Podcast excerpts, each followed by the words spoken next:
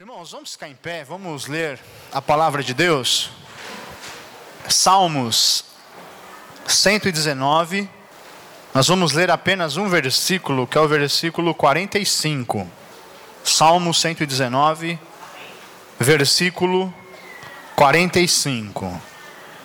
Diz assim: Andarei em liberdade, pois busquei os teus preceitos. Eu vou ler novamente. Andarei em liberdade, pois busquei os teus preceitos. Deus bendito, obrigado, Senhor, pelos louvores que foram já apresentados a Ti pela Tua igreja, Deus. Obrigado, Senhor, pela comunhão que está nesta igreja, Senhor através do Teu Espírito Santo. Senhor, nós somos gratos por estar aqui neste lugar, nesta noite.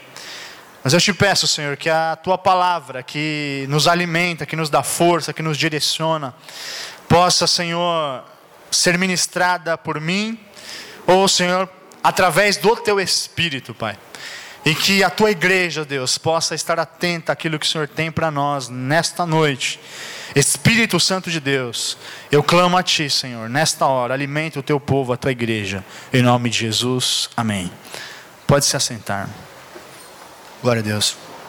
Irmãos, quando eu era mais novo e eu pensava em Deus, é, por causa das, dos conceitos que me foram passados nessa época, quando eu era mais jovem, é, a ideia que eu tinha sobre Deus era uma ideia um tanto confusa. Uma hora eu achava que Deus amava, outra hora eu achava que Deus era um ser carrancudo, que castigava.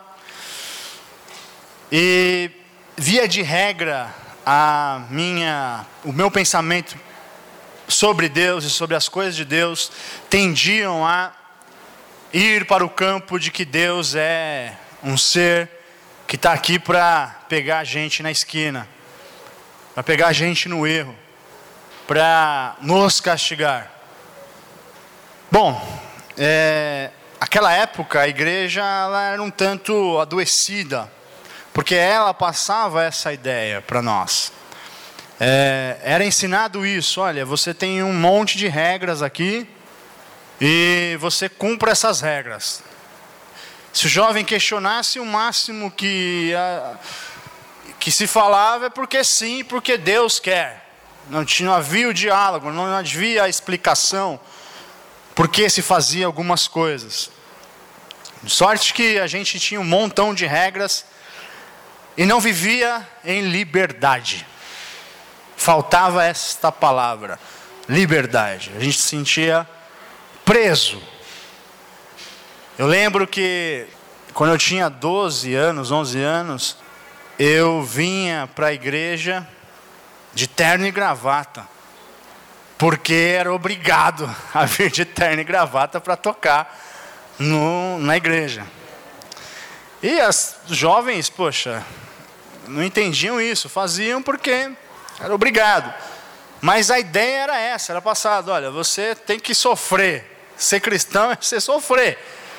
E de uma certa forma é, só que não por este motivo. Hoje a igreja se modernizou, a maioria delas, né?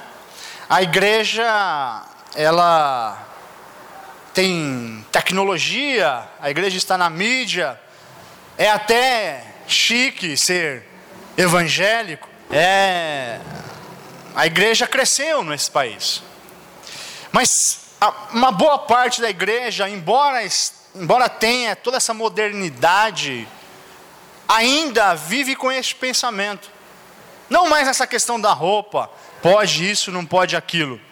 Mas por essa questão de que Deus é um Deus que é um Deus punitivo, castigo, castigador. E aí as pessoas parece que fazem as coisas com esta mentalidade. Eu faço, eu contribuo, porque senão Deus vai mandar uma praga no meu salário e vai consumir meu salário. Então eu tenho que contribuir na igreja. Eu faço alguma coisa no contexto da igreja porque eu me vejo obrigado. Se eu não fizer, será que Deus vai deixar de me abençoar? Irmãos, que diferença esse tipo de conceito que a gente vê por aí hoje com deste salmo que nós acabamos de ler este versículo. Uma diferença assim monstruosa, gigantesca, abissal entre o que estes judeus daquela época de Davi entendiam sobre servir a Deus do que hoje a igreja, uma boa parte dela entende. Este salmo é um salmo lindíssimo. Ele vai falar dos preceitos de Deus. Ele vai falar do conceito de Deus. E ele vai falar do que para ser livre é o resultado de obedecer esses preceitos, mas obedecer de uma forma livre. O Salmo 119 é um lindo poema. Ele tem 176 versos. E é uma declaração de amor do salmista para Deus e para a lei de Deus. É uma declaração de amor do salmista. O pano de fundo desse salmo é a lei. A lei. E na visão do salmista, a lei não traz prisão, a lei traz liberdade. A lei traz liberdade. A lei não é um conjunto de regras, como eu acabei de citar, quando eu era jovem. Faça isso, não faz aquilo. Por quê? Não te interessa, faça somente. Não, a lei é longe de ser isso. A lei para o salmista é a liberdade para caminhar.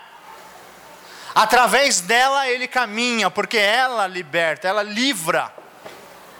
Através dela você tem parâmetros para agir no seu dia a dia. Ou seja, nada que está na lei era para aprisionar. Nada que estava na lei era para aprisionar, para gerar prisão, não. Tudo que estava na lei era para dar liberdade. A lei trazia liberdade. Por exemplo, Israel foi cativo por muitos séculos nas mãos dos egípcios. Deus liberta Israel da mão dos egípcios, e quando ele tira Israel do meio dos egípcios, ele faz uma celebração, um pacto. E essa celebração, esse pacto, chama-se lei. A lei era para Israel se lembrar que eles eram livres. Por exemplo, nos, nos países onde eles estavam, no país onde eles estavam, no Egito, havia uma idolatria a todo tipo de coisa. Eles adoravam as moscas, eles adoravam o sol, eles adoravam o rio, eles adoravam um monte de coisas. Adoravam as moscas. Israel está lá no meio do contexto, desse contexto, da idolatria. E aí vem a lei e fala assim: olha, não, vocês não terão ídolos, vocês não se prostrarão a ídolos. O que, que os primeiros judeus entenderam com isso? Não, se Deus está falando para não se prostrar a ídolos, é porque não existe outro ser que mereça ser adorado que não o Deus Todo-Poderoso. Então a lei protege e liberta da falsa religiosidade, da falsa religião.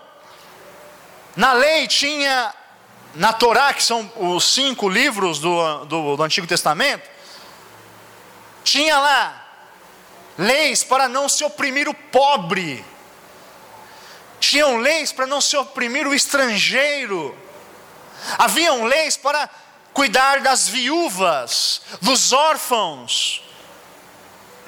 E os outros povos, sabe o que eles faziam com todos esses povos?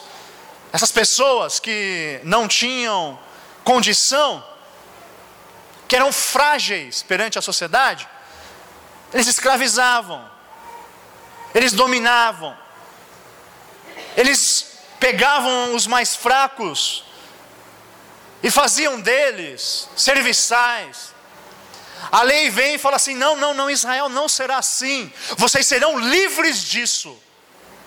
No meio de vocês não terá isso. As relações humanas vão ter um novo contexto. Vem na lei, olha, você vai trabalhar seis dias, mais um você vai descansar. Por quê? Para você não ser escravo do trabalho. Porque o trabalho é uma bênção, mas ele pode ser escravizador. Então, essa era a ideia do judeu daquela época. A lei, se você observa ela, você é livre. Você é livre das armadilhas que o dia a dia vai te colocar na sua frente. A lei tem este papel em Israel direcionar o povo para eles não cair nos erros dos outros povos. É isso que o salmista entende aqui. Ele vai falar da lei. Se você ler esse salmo inteiro, ele vai falar da lei. Ele vai pedir para Deus para que ele sempre se lembre dos preceitos do Senhor. Ele vai falar que é lâmpada para o pé, para o caminho. Vai falar tanta coisa bonita sobre a lei. Mas este versículo que a gente leu, eu acho que ele sintetiza tudo o que a lei era para o povo de Israel. A lei era um preceito para se buscar, para se ter a liberdade. O versículo 45 que a gente leu: Andarei em liberdade, pois busquei os teus preceitos. Os preceitos do Senhor, eles nos libertam, irmãos. E aí a gente vai ter que confrontar esse tempo com outro tempo. Um tempo em que os judeus não eram mais assim. E esse tempo era o tempo em que Jesus habitou nessa terra. A lei nos tempos de Jesus foi transformada não em liberdade, não em um, um ato para libertação, mas um ato para aprisionamento. Os judeus na época de Jesus, eles tinham tantas tradições, mas tantas tradições, que eles pegaram a lei que era para libertação, para se andar, para caminhar, e ela virou um peso nas costas de todo um povo. E o Senhor Jesus, no capítulo 8, no versículo 31 em diante, lá em João, ele tem uma discussão com os judeus. E no, no versículo 32 ele fala assim: Olha, Vós conhecereis a verdade, e a verdade vos libertará. Os judeus ficaram bravos com ele. Ah, quem você pensa que é? Nós somos descendentes de Abraão, nunca fomos escravos. Que mentira, né? Esqueceram dos quase 400 anos que passaram na mão do Egito. Nós nunca fomos escravos. Você vai libertar a gente do quê? Aí o Senhor Jesus falou assim para eles: Eu vou libertar vocês do pecado. Vocês são pecadores. E qual era o pecado maior que os judeus daquela época estavam inseridos? Era exatamente transformar a lei de Deus que era uma lei para liberdade em uma lei para escravizar. Vocês são escravos do pecado.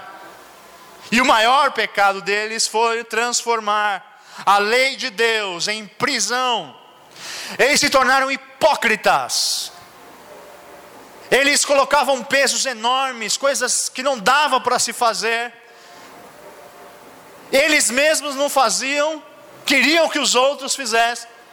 E isso, a hipocrisia dominou a religião judaica. Fora isso, por causa disso, eles se transformaram em orgulhosos, presunçosos.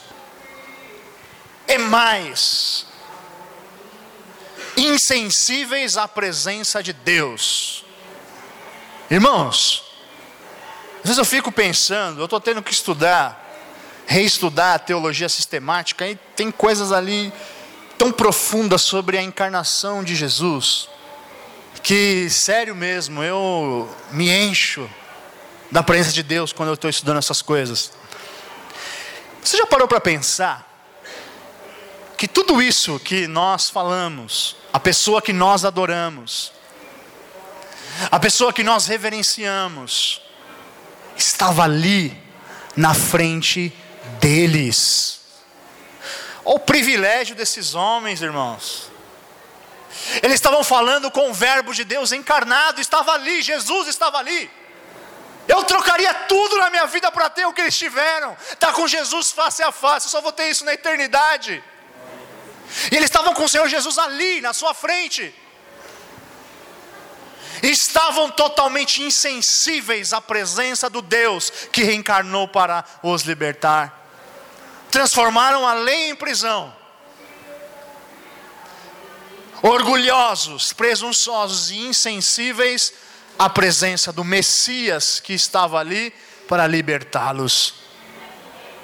Totalmente diferente do salmista. O salmista ele fala o tempo todo para Deus assim: Olha, Deus, faz-me lembrar dos teus preceitos, não deixa me desviar. Ou seja, humilde, esta é a posição que nós devemos ter diante da vida, diante de Deus, a humildade. Deus, eu preciso ser guiado por Ti. E reconheço o Teu cuidado na lei, não me deixe afastar dos Teus preceitos. O salmo é totalmente assim o tempo todo. E aí você vê nos tempos de Cristo, no que se transformou essa coisa linda. Se transformou em falsidade, hipocrisia, orgulho e insensibilidade. Irmãos, nós podemos aprender com os dois exemplos. Nós temos lições a aprender com os dois exemplos. Muitas coisas podem nos prender. Muitas coisas podem nos prender, irmãos. O que prendiam esses judeus na época de Cristo era a sua tradição. Eles foram escrevendo tanto sobre a lei, tanto, tanto, tantas regras, que a lei se transformou em um monstro. A ponto de Paulo falar, e quando ele fala isso, ele tinha em mente esses judeus aqui, da época de Cristo, a ponto de ele falar que a lei era para a morte, mas não a lei, o que eles fizeram com ela. A lei é boa, ele mesmo declarou, mas o que fizeram com ela? Transformaram em caminho de morte, que era para a vida. Queridos, nós podemos transformar os princípios da nossa fé em leis mortas leis mortas. Os princípios da nossa fé são para iluminar o nosso caminho. Os princípios da nossa fé é para trazer liberdade, não para nos aprisionar. Quantas pessoas são presas em teorias, em denominações, em placas. Um dia, uma pessoa ligada a mim trouxe um problema grave que estava acontecendo numa igreja que ela estava. E eu, inocente, falei: Espera aí, se o pastor está interpretando esse texto dessa forma, eu vou ajudar. Vou fazer um estudo sobre isso. Você leva para ele, depois, se precisar, a gente bate um papo sobre essas questões. E ela foi lá e levou. O pastor falou: Não, não, não, nem vou ler isso aí está contra os estatutos da minha igreja. Não, não, não, os estatutos são os estatutos. Não tem nem o que falar, não vou nem discutir. O estatuto é estatuto. O estatuto se transformou em maior do que a Bíblia. Muitas vezes nós transformamos princípios de vida, de liberdade, de libertação, em princípios de prisão aprisionar pessoas, aprisionar a nós mesmos. Como judeus, nós podemos ter conceitos em nós que foram passados pelos nossos pais, que por sua vez foram passados pelos pais deles. E ficamos presos nesses conceitos, neste lugar, e não caminhamos em liberdade. É isso que os judeus estavam presos na época de Cristo, nos conceitos dos pais, dos pais, dos pais. Pode vir o Deus em pessoa aqui, não muda nada. podemos ser assim, sem perceber.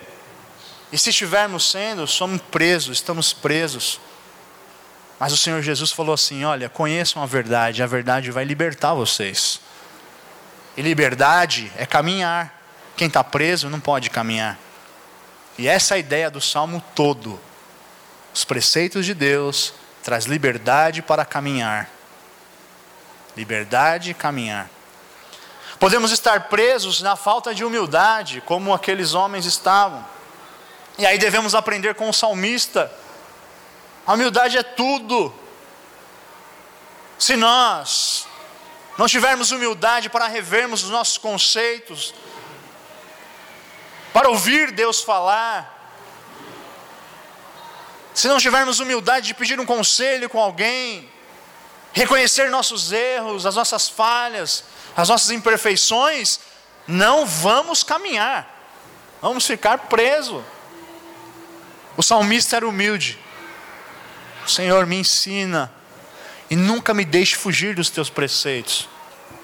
E o mais grave, irmãos, podemos também perder a percepção de Deus. Aqueles homens da época de Jesus, os judeus da época de Jesus, estavam com Deus ali na frente deles, mas perderam a percepção de Deus, perderam a sensibilidade, porque a mente estava impregnada de prisão. Queridos, muitas vezes Deus fala conosco, e nós não estamos nem percebendo. Deus fala conosco através do que? Através da Sua palavra, através de um irmão, através de uma irmã, através de uma canção. Muitas vezes a presença dele é tão forte. E muitas pessoas nem percebem, estão com a mente presa. A percepção de Deus é tudo em nossas vidas. Você precisa estar sensível à presença dEle. O que eu mais gosto nos salmos são isso. A gente vê um monte de oração lá no salmo, e eu fico pensando assim, gente do céu, por que, que as nossas canções não são ricas como esses salmos? Onde foi que a gente parou na superficialidade? Aqui no grupo de louvor a gente tem que cavar para achar algumas canções, no meio de um montão, para achar canções que dê para a igreja cantar. Onde foi que a igreja se perdeu na adoração? Os salmos eram oração que eram feitas em forma de louvor. E o que eu mais gosto nos salmos é a humanidade das pessoas que estão ali e a dependência delas do seu Deus. Porque tinham a percepção de quem elas eram e de quem Deus é. Deus é totalmente outro, mas que não está longe, está perto para nós termos uma fé saudável, nós precisamos lembrar que temos princípios de fé. Esses princípios requerem, requer de nós humildade e percepção do Deus. Que eu e você possamos olhar para um salmo e falar: Senhor, eu caminho em liberdade também porque observo os teus preceitos, e os teus preceitos arrancam as amarras que me impedem de caminhar. Que eu e você possamos ler esse salmo e pegar para nós, andarei em liberdade, porque busquei os teus preceitos. Se há alguma coisa que tem te prendido nessa noite, conhece a verdade a verdade é Jesus. E a verdade vai te libertar. Amém? Aplauda o Senhor pela palavra dessa noite.